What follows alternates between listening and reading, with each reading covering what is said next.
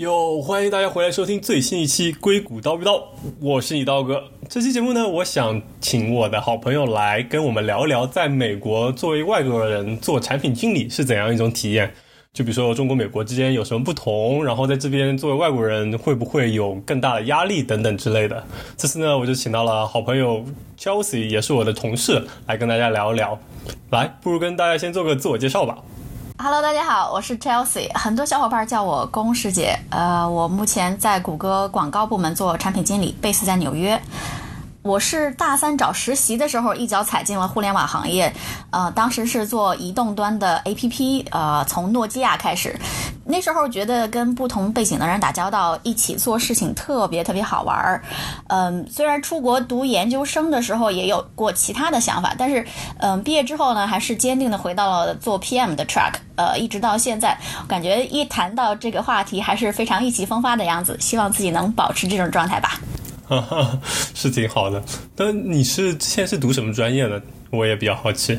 呃，我是本科是读 Double E，研究生也是读 Double E，不同的呃细分专业，但是跟 Computer Science 都比较远。哦，就是就是还是跟电气工程相关的内容。即使你就是其实想做产品经理这个路，但是也没有说，比如说你到研究生的时候去选择一个可能跟产品经理更相关的一个专业吗？呃，当时其实有考虑过，呃，而且我其实对于学 Double E 的热情没有那么高，呃，因为我知道我其实不会想要做一个 engineer 这样，呃，所以当时在申请的时候有考虑去学一些呃应用心理学啊，或者是做那个 HCI 呃 Human Computer Interaction 呃之类的，但是读研究生来美国读研究生有一个重要的门槛，就是说你的学费啊等等的费用是怎么来，呃。所以我当时反复考虑了之后，为了要拿奖学金，所以还是掉头继续读了大博 E。然后我读研时候给自己设定的目标其实就比较另类一点，我的目标是想要证明自己在任何时候都还有。呃，静下心来学习一样比较难学习的东西的能力，呃，然后所以研究生期间，呃，做一些新能源电池啊、仿真、呃，电路设计的项目，跟写代码完全没有关系，但是我还是我还是非常 enjoy 那段 experience 的。所以说，你当时也没有说担心自己一头栽在。W E 里面以后去寻找产品经理的职位会遇到困难吗？其实也是有这种困扰啦。呃，说找工作的这样一些技能，我觉得很多的时候跟你的课程可能。嗯，课程本身没有特别大的关系，但是跟你怎么解决问题，你的一些逻辑思路，呃，是还有一些框架的呃思维是有关系的。所以其实我更关注的是，呃，我背后学到的那些思维方式，而不是说我每一门课程具体的一些呃学术内容。嗯嗯。我，你就说也非常有道理，因为你这么说起来，因为做产品经理其实就是，或者说很多行业都是类似的，都是一个解决问题的思路问题吧。你是如何用这种方法论去解决一个问题，一个个 case case study 吗？对我，我觉得就是其实本质上，就就是我们在看一些问题的时候，还是呃，要 如果能够抓住它背后的本质，可能会事半功倍一下。呃，你刚刚提到 就是说解决问题的能力，其实对于很多不同的。岗位不光是产品经理，都是呃非常重要的一个一个能力。然后不同的呃学术背景的人可能会有不同的方法，但是你要证明的是你能够你能够产出，你能够。呃，带来价值。那后来你是如何成为谷歌的产品经理的？我觉得就是成为谷歌的产品经理也还是蛮难的吧，因为你可能是我在美国认识的唯一一个做产品经理的。我觉得像可能外国人在美国就是产品经理，可能首先这个职位需求不像 engineer 就不像程序员那么大，然后所以说对外国人需求可能就更少了。你。不如可以跟大家分享一下如何能成功的成为一个谷歌的产品经理。我觉得你一定也是披荆斩棘，赢过了很多人之后。呃，对，其实我去年搬家的时候，我发现了一个大概是研究生期间的一个笔记本，上面有一页写的是二零二零年年的时候，我想要做到什么样子。其中有一条就是成为成为就是 Google 级别的产品经理。然后呃，当时搬家的时候发现这个 note，然后就觉得还蛮有意思的。呃，我其实从研究生毕业到进入谷歌中间隔了。四年，我在谷歌之前是做一些 to B 的 SaaS 产品，就是 Software as a Service。然后有一天我在 LinkedIn 上被 Google 的一个 recruiter 发现了，他就说：“哎，你的经验很有意思，我们来电话聊一下吧。”我当时其实已经在准备相关公司的面试，我只是还没有开始申请。我当时就觉得，哎，太碰巧了，那就约起来，所以就约了这个 screening。然后就进入到了谷歌云业务线的统招面试，嗯，那个面试流程大概是一轮或者是两轮电话面试，再加上一天的 onsite，再加上一个呃那个 hiring committee，然后 team match。但是我的话，我是实打实的两轮电话面试，因为第一轮电话面试他们觉得，呃，信息不够，而且我 onsite 之之后还补了一轮面试，就是他们觉得哎有一块信息好像不太够，然后才过的 hiring committee。才拿的 offer，才做的 team match，team match 我聊了大概有六个组，然后最后进了那呃纽约办公室的这边呃一个组里面，而且我前段时间又。做了一个类似的一个 team match，然后转组转到了广告业务，所以其实我的这个面试也没有非常的呃，没有非常的流畅吧，也是说，就是我我觉得很多人可能都不会遇到加面这种这种环呃环节，然后我还遇到了，而且就是感觉像是我觉得肯定有运气在，然后觉得前后六个月的努力，呃，最终能进来，我觉得还是还是很开心的。对啊，对啊。那也是一个艰苦卓越的过程了，拖了整整半年，不过结果还是很好的。对，而且我不觉得我这个是呃，就是通常的这种例子，因为有很多朋友他们其实面试前后还蛮快的，我感觉有人三个月，甚至如果是有 competing offer 的话，可能这个流程能够缩短到两三个星期都是有可能的。嗯，是是。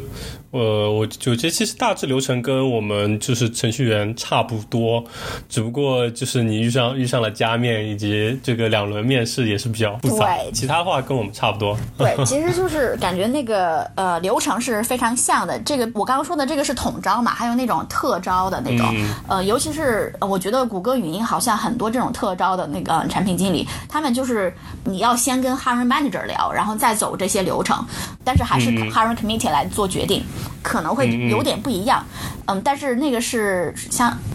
我觉得可能是比例比较少一些。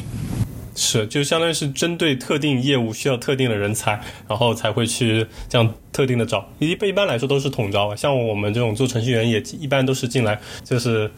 一般的程序员，然后你可以去到不同的岗位随便选。嗯，你刚刚提到说那个就是在这边中国人做产品经理的比较少嘛？你这个观察是非常准确的。呃，我们纽约办公室的呃 Asian PM。嗯，还是有一些，但是讲中文的可能就我一个，呃，还有一个比较 senior 一个产品经理，他应该是呃香港，从小时候从香港移移民过来的，嗯，然后全球范围内 Google 的中国人产品经理，就是包括呃那个就是就出生在中国大陆的吧，我觉得算算这样子，嗯，我觉得可能不会超过六十个人。哇，这 Google 可是 Google 可是一个十几万员工的。公司，然后只有六十个从中国来的产品经理，对，但可能这个比较可能不是特别合适，但的确像你刚才说的，就是身边的确可能这个比例不是很高吧，可能亚裔还不少，可以说不算少，但是就是像你刚才提到从中国本土来的中国人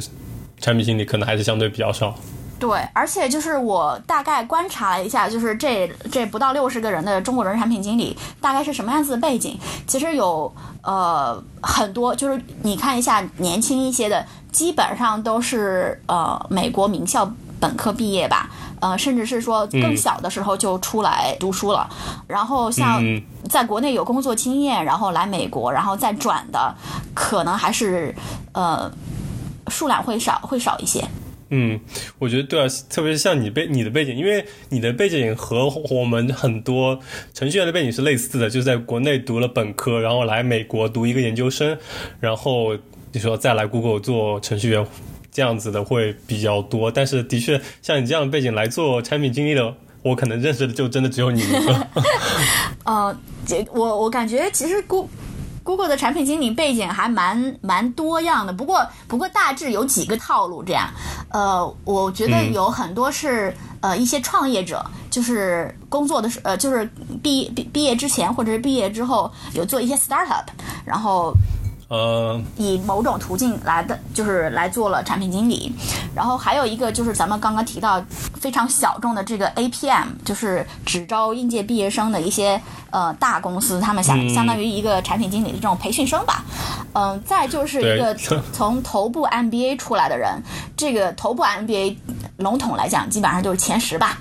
嗯，他们嗯在 MBA 之前的背景可能是程序员，可能是做咨询的，呃，比如说麦肯锡之类的。嗯然后基本上就是通过头部 MBA 进行一个转岗。嗯、也有这种内部转岗，就是我在这个公司里面已经在做程序员，或者是做设计师，或者是其他的岗位，然后内部转岗，呃，通过一定的流程，呃，变成了产品经理。还有一些就是硬转的。我是真的有知有认识投行的 banker 跳槽变成了产品经理的，OK OK，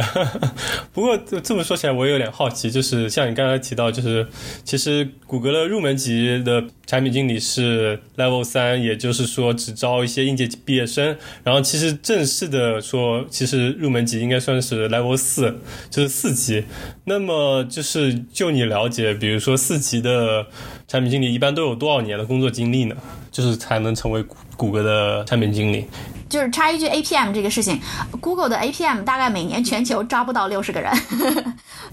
就是路比较窄吧。但是咱们公司里面，我是知道有几个呃中国人是以 APM 进来的，我觉得他们特别厉害。呃，都是美本，都是就是呃，比如说 M MIT 的本科之类的。然后嗯对呃，就是说说到这个 L 四的产品经理，我感觉这个 variation 还挺大的。我认识一些这个 L 四的产品经理，基本上根据你之前的工作是在哪个公司吧，你如果是从其他的公司，比如说大厂进来，那你可能有个一两年的经验，基本上就有可能就是说以 L 四进来。呃，然后如果是一些嗯小一些的公司，就是没有那么有名的公司，或者是说一些其他的，不是那种行业对其其他行业里面呃过来的话，就是就不好说了。呃，我在 Google 之前是在美国有四年的那个经验，然后我在国内其实有做了两年的产品经理，嗯。所以这个 variation 还是还是很大。我觉得谷歌整体上来讲，它的招聘还是对于这个职级的设定还是还是比较残酷一些。但是如果是大厂的，对。但是如果是呃大厂知名公司的产品经理，有一两年经验进来，应该就是个四。嗯，很多 MBA 进来可能应该也是个四。我觉得 MBA 因为有专门 MBA track 的产品经理，他们应该进来就是个四。嗯，但一般读了 MBA 的人之前都得至少得有可能两三年的工作经验，那再加上读 MBA，那其实可能也得有四年，基本上算是四年以上的经验了，才能进到谷歌当 Level 四的产品经理。对，我觉得四年可能是比较保险一点，但是我确实是见到好多，就是说，呃，有两年的产品经理经验，然后就过来做了四的这种。嗯，但是因为这个产品经理的招的人他毕竟少嘛，所以我不知道这个有没有统计学的意义。嗯嗯，对，我们也没事，反正就是分享一下你看到了和我们看到的一些身边的案例吧。我们也没法知道说哦，就拉一个表格，大家可以看一下平均数是多少，中位数是多少。行，那不如跟大家聊一聊你在谷歌大概的工作内容吧。呃，我现在是在广告组，然后因为才来这边不到两个月，呃，广告是一个、对我来讲是一个全新的业务，所以我现在有非常大的精力是在学习这个新的业务。嗯、然后我具体的产品经理的工作内容，因为我的我现在做的这块业务更多的是一个战略上的东西，呃，我的呃具体的我具体的这个开发团队是跨部门的。所以我有非常非常多的时间，其实是在进行一个跨部门的沟通。比如说我们有一个什么什么样子的 proposal，我们需要知道这个东西对于整个所有产品团队的一个影响，然后所以这样子的沟通是一个非常大的，我我会花非花非常多的时间在上面。还有一一块就是往往上的这种沟通，就是。Director、VP 级别的一些 presentation，然后这些 presentation 因为它是它的 stakes 可能会比较高一些，然后就需要反复打磨你的那个 presentation 框架，然后这个也是非常非常消耗脑子，而且因为我比较新嘛，所以花的时间也很多。嗯，再就是我因为做的这个具体的领域，我就不说了，那个有点需要保密。呃，我做的这个具体的领域，在在行业里面是有非常多的 politics，有很多的政治在里面。因为因为 对，因为这个这个我这个领域可能比较复杂一点，然后呃，行业里面不同的这个不同的公司，然后嗯，不同的。就是上下游不同位置的公司的观点可能是不一样的，所以就是说我我可能需我在之前做比较纯粹的 engineering 那边的产品的时候，我可能关注的就是说，呃，谁什么人说了什么，呃，然后我要我要理解到这一点，然后现在除了我要知道什么人说了什么，我还要知道什么人对什么人没有说什么。就是 read between the lines，所以就是有很多的这个脑力劳动，就是就是就是体现出来了，还还是非常耗神的一个 一个一个工作吧。OK，对，呃，一些 manager 可能都不是特别喜欢这种样子的那个跟人打交道，但是对我来讲，就是呃，我的目标，因为我我是一个非常 goal oriented，就是我不介意我具体的工作需要做一二三，我知道我做一二三的目标是为了达成一个什么样子的结果，所以。就是再再琐碎的工作，我都会觉得我是在为我的目标前进，所以我就我就我就觉得 OK。所以你刚才说了解到没有什么人对什么人没有说什么，这更多是从比如说这个产品上面的机密角度来说，还是说是这种比如说办公室斗争，或者是其他角度呢？嗯，其实不是办公室的斗争，这个是一个业务上的，就是争夺话语权啊，或者是 它其实是一个行业利益有相关的东西，就是你其实当你看到这个人说了这句话，然后你看到这个人是从哪个公司出发说的说的这句话，或者说他。在这个地地方有说什么，没有说什么，你就会知道，你就你其实你换换到他的角度想，你你知道他为什么这么做，就是说，就是大家都是有自己的立场的，每个人的发言都是为了自己自己方面的利益最大化，这样。嗯，我感觉的确就是你。感觉可能做的事情更偏，可能是战略层面，或者是更抽象层面的事情，因为感觉听起来跟我们组的产品经理做的事情就感觉完全不一样。因为我们有个 A P P，然后产品经理想去做一个新的功能，就像按你说的，他可能需要跟产品经理团队，或以及可能工程师团队的老板来去说服，说我们需要做这个东西，这个东西对我们是有用的，然后再去写出一个文档，然后再去跟设计师，再去跟工程师去讨论。去把具体细节定下来，然后再去把它推出来，就感觉是一个的确更怎么说具体的一个工作吧。就可能跟你现在做的来说，可能更加具体，但现在的感觉听起来就非常的抽象，就感觉是更高层次的一种产品设计吧。而不是一个具体的产品，是不是可以也这么理解？嗯，对，因为我我现在做的这个业务其实就是比较比较不一样一点。然后，但是我我我非常喜欢这一块儿，呃，然后也希望自己能够在这一块儿呃做出什么样子的一些成绩来。我我觉得我还是非常 passionate 了。然后至于就是你刚刚提到说 我们我们在呃做一些产品设计，然后做产品执行，这个其实。呃，我感觉就是执行层面的话，产品经理其实很呃很重要，因为在有的时候你可能你是那个需要去 unblock 这个 team 的人，嗯，当然有时候我们会有其他的一些呃工种来协呃一起做这个事情，但是我觉得最困难的就是说产品经理没有可能没有其他人协助的一个方面，其实就是定义你的产品方向，然后。然后怎么把这个优先级给提上去？就是我们必须要证明说，哎，这个东西是非常有价值的，这是一个什么样子的问题？然后为什么这个问题是值得解决的？然后这个过程其实是相对于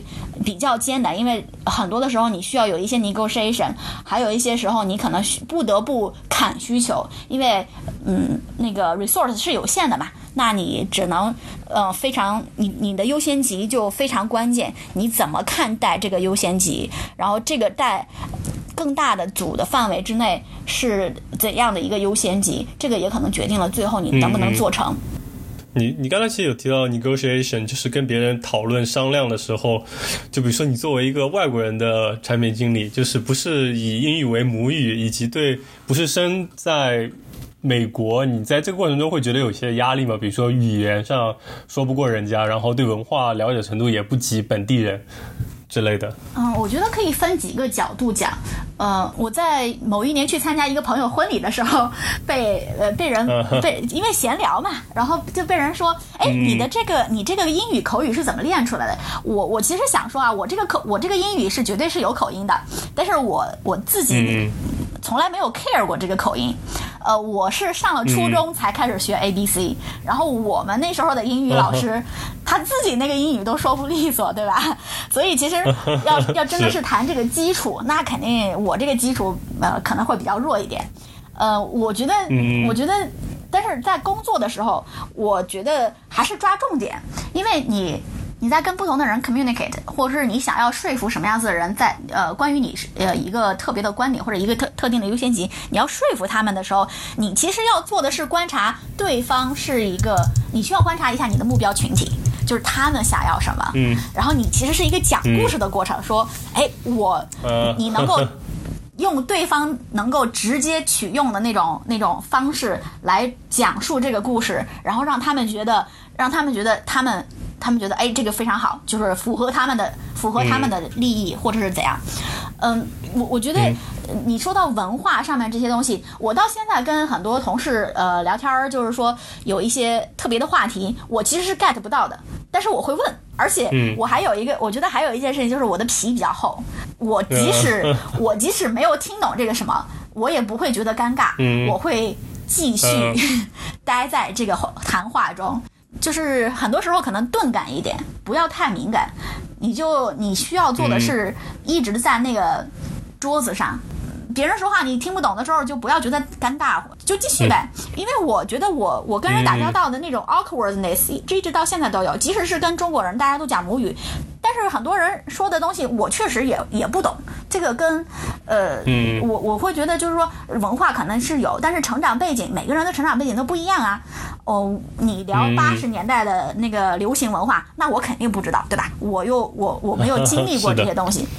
所以就是呃，虽然可能很尴尬，但是硬着头皮继续待在这个谈话中，然后慢慢的你就会觉得，哎。你还是这个积极参与的那种一个一个一个分子吧？我觉得就厚脸皮一点呗。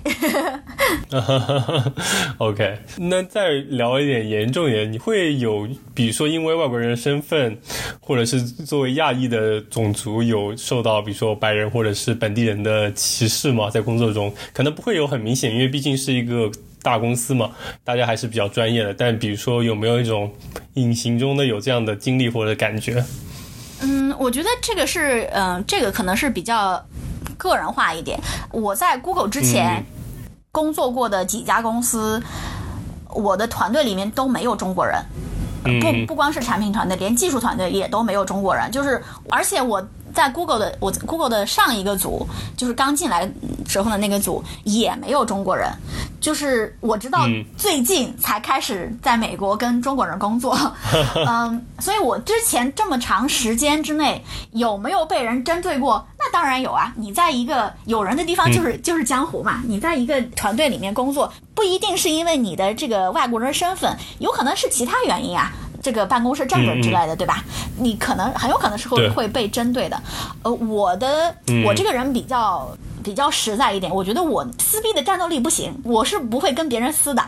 但是我有我的解决方法是这样，我用我的工作成绩来打你脸。呃，实干派。我其实很，其实你在很多的时候，你你不太需要特别关注这个某个人对你的一些态度什么的。但是当他影响到你的工作的时候，就是 be professional 嘛。其他的东西你都可以变成一个无感情的工作机器，但是你一旦影响到工作了，那我们就来 batch batch 工作的事情，就是我的我的一个基本观点吧。我觉得我这个可能呃太消极了一点，但是对我来讲是一个行之有效的一个途径。我其实就是对于很多的事情，我就选择我放过他，但是在工作上面我不会放过。嗯嗯。不过这个说起来，也其实说到一个类似的问题吧，就是，就是说，在中国人在美国，比如说在程序员中比较常见的一种状态，就是你可能认真努力干活，但是因为说不过，就是你可能并没有把你的工作展示出来，或者是表达出来，就可能被别人抢去功劳。就是你虽然说可能选择实干，在工作中战胜他，但是你可能没有表达出来，或者是表现出来。所以说，我觉得这也可能也是一个类似问题吧，或者说在产品经理中可能会是一个更严重的问题。所以说，你会有这样遇到吗？呃，我觉得其实，呃，我们在我们在这个群体里面想要想要呃提升自己的那个 visibility 的话。多说话肯定是有用的嘛。呃，我我作为一个产品经理的优势，可能是我需要经常跟人说话。然后你可能会需要一些呃，尤其是产品经理的话，可能会需要一些比较强的 personal brand，就是说你这个人的你这个人的一个呃大概的一个 brand 是对你的人设大概是一个什么样子的。嗯，然后嗯，就是在跟人说话的时候。可以事先打个草稿，或者呃，如果有需要的话，就是你你可能需要需要事先做个功课，你对面的这个人他关心什么，就是不要以己夺人，你要想到的是你的这个 target audience 他要干嘛。他想要知道什么东西，然后你用他的那种方式来讲东西给他听，这样的话，相当于就是说，你让他立刻就注意到，说哦，这个东西是跟我有关的，所以我要好好听。然后这样你在他的面前就有这个 visibility 了嘛。嗯嗯。然后实干这个事情的话，因为我是做产品经理，我的 deliverables 是是有 visibility 的，而且是有，就是说这个 impact 是能够被更多的人看到。嗯，我我所以我就觉得。呃，我不太了解，就是呃程序员这边的一些状况，但是我我是觉得，就是提升 visibility 是是还是很重要的，也就是多刷脸吧。嗯嗯，是这样子，就是。对，因为就比如说程序员这边遇到问题，就是你可能做了很多活，但是没有让上面的人看到，或者是没有把它表达出来，就是像像你刚才说的，就没有让大家看到你的成果，那么大家可能就不知道这是你做的，就被可能就有容易被别人抢走，这就是可能部分中国的程序员在这边遇到了一些问题。我觉得还有一件事情，其实就是呃需要解决的问题有很多。呃，我们可能需要有一个主动选择的过程。嗯，产品经理这个事情，对于这方面，尤其是越来越高级、越来越高阶的时候，会特别夸张。就是说，你选择了解决什么样子的问题，能够直接决定你接下来的发展有多快、有多好。呃，因为你只有解决重要的问题的时候，你的影响力才够大。所以是一个选择的过程，然后我觉得这个对于程序员是一样的。你们组里面可能有很多很多的活儿，你能不能主动选择那些有影响力的活儿来做？然后你怎么发现这个哪一个的影响力更比另外一个更好呢？哎，跟你老板聊一下啊，你问一下他觉得哪个更有影响力嘛？他的成功是什么样子的？他想要 achieve 哪一些的东西？你如果能够让你的老板更加成功。然后你的老板，你可以问一下你老板，他的成功是什么样子？那你可能就会在选择解决什么样子的问题上面，比较有目标性一点。这个呃，老实讲，还是有一点点取巧的程度。但是我觉得，如果你想要有一个更加快的一个发展的话，是一个不可缺少的一个事情。不要觉得挑挑拣拣不好，我觉得挑挑拣拣有挑挑拣拣的本领是很重要的。嗯，而且我觉得你刚刚说那个其实很重要，就是各种工种都是一样，你如何去跟老板沟通，了解他的需求，并且站在他的角度去思考问题，可能会更好的帮助你去完成你的工作以及展现更大的影响力吧。嗯，对，其实到最后还是以你的衡呃影响力来衡量嘛，这个不是一个谷歌特有的东西。我觉得在呃所有的公司、所有的岗位上面，其实都可以以这种方式来思考自己做的事情、自己花的时间是有多大的产出的，看看你的投入产出比，你的产出其实就是你做的东西的影响力。嗯，嗯是啊，就是你需要去做很多的努力，然后去理解你的客户和你老板的需求，站在他们角度去思考，才有可能有更大的影响力，以及有更好的上升空间吧。不过说到这个话题，你觉得产品经理在美国，或者是你作为外国人在美国，这个产品经理上升空间多吗？因为可能相比于程序员来说，产品经理其实职位也没有很多，会不会说其实上升的道路也会比较少？嗯，我觉得这个是肯定的，因为嗯，这是一条呃，人家怎么说，少有人走的路，对吧？是。你们你想一想，那个产品经理跟呃工程师的比例嘛，其实就是说这个这肯定是一个坑相对更少的一个一一一条一条道路。然后，那你这个只你这个你这条路窄的话，你往上走肯定是难度可能会比较高一些。嗯，我感觉，嗯，我感觉让我一直想要觉得对于这个事情很兴奋的一个点是我。我个人对这个事情非常感兴趣，呃，你要说到上升空间，那这个可能例子会比较宽泛一些。你可以，你甚至可以说啊，那个你看这个世界上顶级的这些大公司的老板们。他们可能都是有某种产品经理的身份的，对吧？比如说咱们的 CEO，是。但是这个是这个是所有人都能做到的吗？不可能呀。所以很多的产品经理，其实我觉得产品经理也就是一个工整而已啊，就是他谈不上说能够比别人可能有更更多的人更更宽广的成功途径。我我觉得不见得。嗯，然后上升的话，很多人就是说做网做就是变成更高阶的产品经理，你可能有更大的影响力，影响更多的业务，影响更多的技术决策、产品决策之类的。嗯，但是更多的人其实就是一个螺，也是一个螺丝钉，跟程序员没有什么不一样。我们只是为同一个产品团队服务，呃，最终做出来一个什么样子的成果是属于所有人的嘛？嗯，然后还有一些人应该是，比如说在大厂里面，你可能。嗯，做产品经理做到呃一定的级别，你可能跳槽去一个小的公司，然后你的那个 responsibility 可能会有一些扩展呀，这个也是也是有的。还有很多产品经理，呃，做一段时间之后就觉得。产品经理没有 authority，我要出去自己当老板，所以就创业去了。呃，然后也有一些产品经理会觉得，哎，我在这个行业里面有足够多的这个 sense 了，我去做个投资吧，我来看一看是别人家的产品，然后看看这个产品值不值得投啊之类的。他的出路其实是各种各样的，嗯，跟跟工程师也是一样，就是说你你后面。可以根据自己的职业兴趣走不同的路。呃，产品经理有一个优势，可能就在于你跟人打交道的是呃方面比较多。在职业上升的时候，你越往上走，需要的跟人呃需跟人工作的那个能力就特别更明显，越来越重要。对，越来越重要。所以其实就是说，产品经理可能在这方面有有那么一点点优势，因为我们其实很多时候就是跟人打交道嘛。但是呃，真的上升的话，呃。每个人可能都会有自己的不同的途径啦，也每个人都会有自己的不同的倾向。嗯嗯嗯，对，那这么说起来，对啊，那你认为什么样人适合当产品经理呢？首先，第一点就是说，你对于你做的事情是有兴趣、有热爱在。产品经理有，嗯呃，当我们就是放大到整个的那个行业里面，就是可能不同的行业，有一些产品经理，他们可能是在一个业务上面深钻，他觉得我做的这个业务非常，呃，我非常感兴趣，然后就在这个业务上面深钻。呃，有些人可能是说，哎，我对某一样具体的那个产品。是非常感兴趣的，它可能在不同的行业里面都有这种应用，那它可能就变成另外一种维度的那种钻研。我觉得能够让你保持旺盛的战斗力。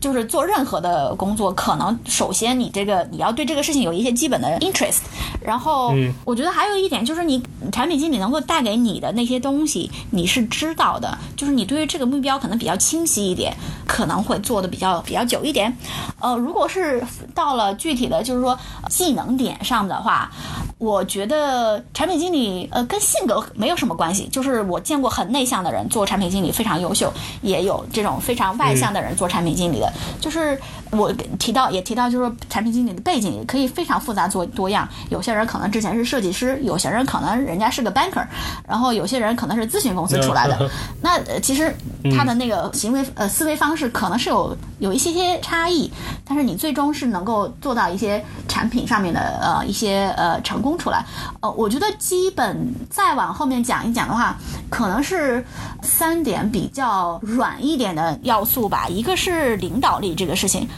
嗯，产品经理其实是没有 authority 的，然后你需要通过你的产品 vision 来影响这个团队的决策，要真的是那种没有 authority 的那种 leadership，才能把这个事情给做好。这个事情有人喜欢，有人不喜欢。呃，国内的很多产品经理基本上到了一定的阶段，手下都是管人的，就是他手下是有工程师的，所以他有 authority，、他可以直接说，直接拍板，我要做这个，你给我做出来。但是在美国这边的产品经理可能。基本上都没有这种 authority，它就是一个 track，它是跟 engineering 平行的一个 track，嗯、它管不了这个工程这边的一些东西，嗯、所以就是这个可能是有两边的一个差异。但是我整体上来讲，我觉得这种领导力，尤其是在没有 authority 时候的那种影响力是非常重要的。嗯，这个还有又牵扯到就是说你的一个真正的那种沟通能力是在哪里，你能不能根据你的目标听众。讲故事，你的目标听众有可能是你的用户，有可能是你的老板，有可能是你的开发经理，有可能是你的设计师。你能不能让这些人 follow 你？然后你能不能设计出来一个什么样子的东西，是代表了用户的声音的？就是你在这个内部团队里面，产品经理应该是那个代表用户声音的人，所以你怎么把用户那边的故事讲给其他的人听？我觉得这个也是一个比较重要的技能点吧。还有很多人会问，哎、那个你们有这个技术面，那这个技术面是不是要产品经理写代码？没有这回事儿。我虽然是一个学 Double E 的人，我老老实实讲，我不会写代码，而且我的工作不是写代码。我觉得。就是这个还是要非常清晰，你需要跟不同背景的人能够达到有效的沟通，这并不代表你能够把他们的活儿给干了，对吧？我是我要跟设计师嗯聊一个具体的一个 interaction 怎么设计。你不需要自己画的图比设计师画的图更那个 更那个啥，但是你你 你的那个基本的 sense 在哪里？你的关键点，你的 what you bring to the table 是非常是非常独特的，就是你不要想着说抢其他人的饭碗，对吧？就 工程的事情就让就让就让工程师来做了，设计的事情就让设计师来做了，但是你需要有一个基本的 sense，你能够跟这些不同的团队进行有效的沟通，把你对于用户的理解。告诉他们，就是传达的，然后他给他们，让他们也能够理解用户的声音，这样。嗯嗯，对，我觉得就是是不是也可以概括来讲，就是一点是领导力，如何把各种事情组织好的能力；第二点像你说是其实是讲故事的能力，就是如何站在对方角度去理解这个事情，并把它讲给他听，能让他懂。然后第三个就是可能是一种综合能力吧，对各种方面都了解一些，能以他们可以理解的形式去跟他们交流，以及能去理解他们的一些可能 concern，他们的一些顾虑之类的，这样也其实其实是更好的去交流，去推进这个事情。对，其实就是你你在你呃，我们很多时候跟人说话的时候，可能就是比较以自我为中心，说我想说什么，我要我要怎么怎么样，嗯，但是嗯，嗯这个沟通是一个双方面的事情，然后你对目标听众的理解其实是很重要的，尤其是产品经理，我们。我们在内部团队代表了用户的声音，那你首先你得理解用户的声音，对吧？然后你还得把这个用户的声音给翻译给不同的组，然后让他们也能够理解。嗯，我觉得这个还是很重要。然后至于像乔布斯这种，就是说极强的个人 sense，那个是属于不世出的天才。我我不觉得有那么多的乔布斯，我们只是一个普普通通的平行工种，然后我们大家一起来做一个什么有影响力的事情，仅此而已。嗯嗯嗯，是的，挺好的，也最后把这个回归到了一个简单的概括，就不用没有什么高大上，就是用自己的实力把这些事情做好罢了。对，没有没有什么高大上的，是这个是真的，就是说大家只是不同的工种而已。嗯嗯嗯，行，哈哈，行，我觉得也概括了很好，多谢我们 Chelsea 的分享。我觉得这期内容其实也讲了很多了，从一开始你为什么走上 PM 到 PM 的主要内容，以及可能遇到了一些问题，以及什么样人适合做 PM。所以说，我觉得差不多这期内容就到这里吧。好的，谢谢邀请，然后也希望未来能够跟大家分享多一点我对于产品经理的这种热爱吧。我觉得，嗯，热爱这个事情还是还是非常重要的。我希望能够让更多的人进到产品经理这个 track 里面来，然后越多人做越好。是的，是的，而且就像你所说的，就希望也是对这个事情有所了解之后，能真的热爱并投入这个产业、这个行业，那就是最好的了。好，行，那这期节目就到这里，下期节目再见了，拜拜。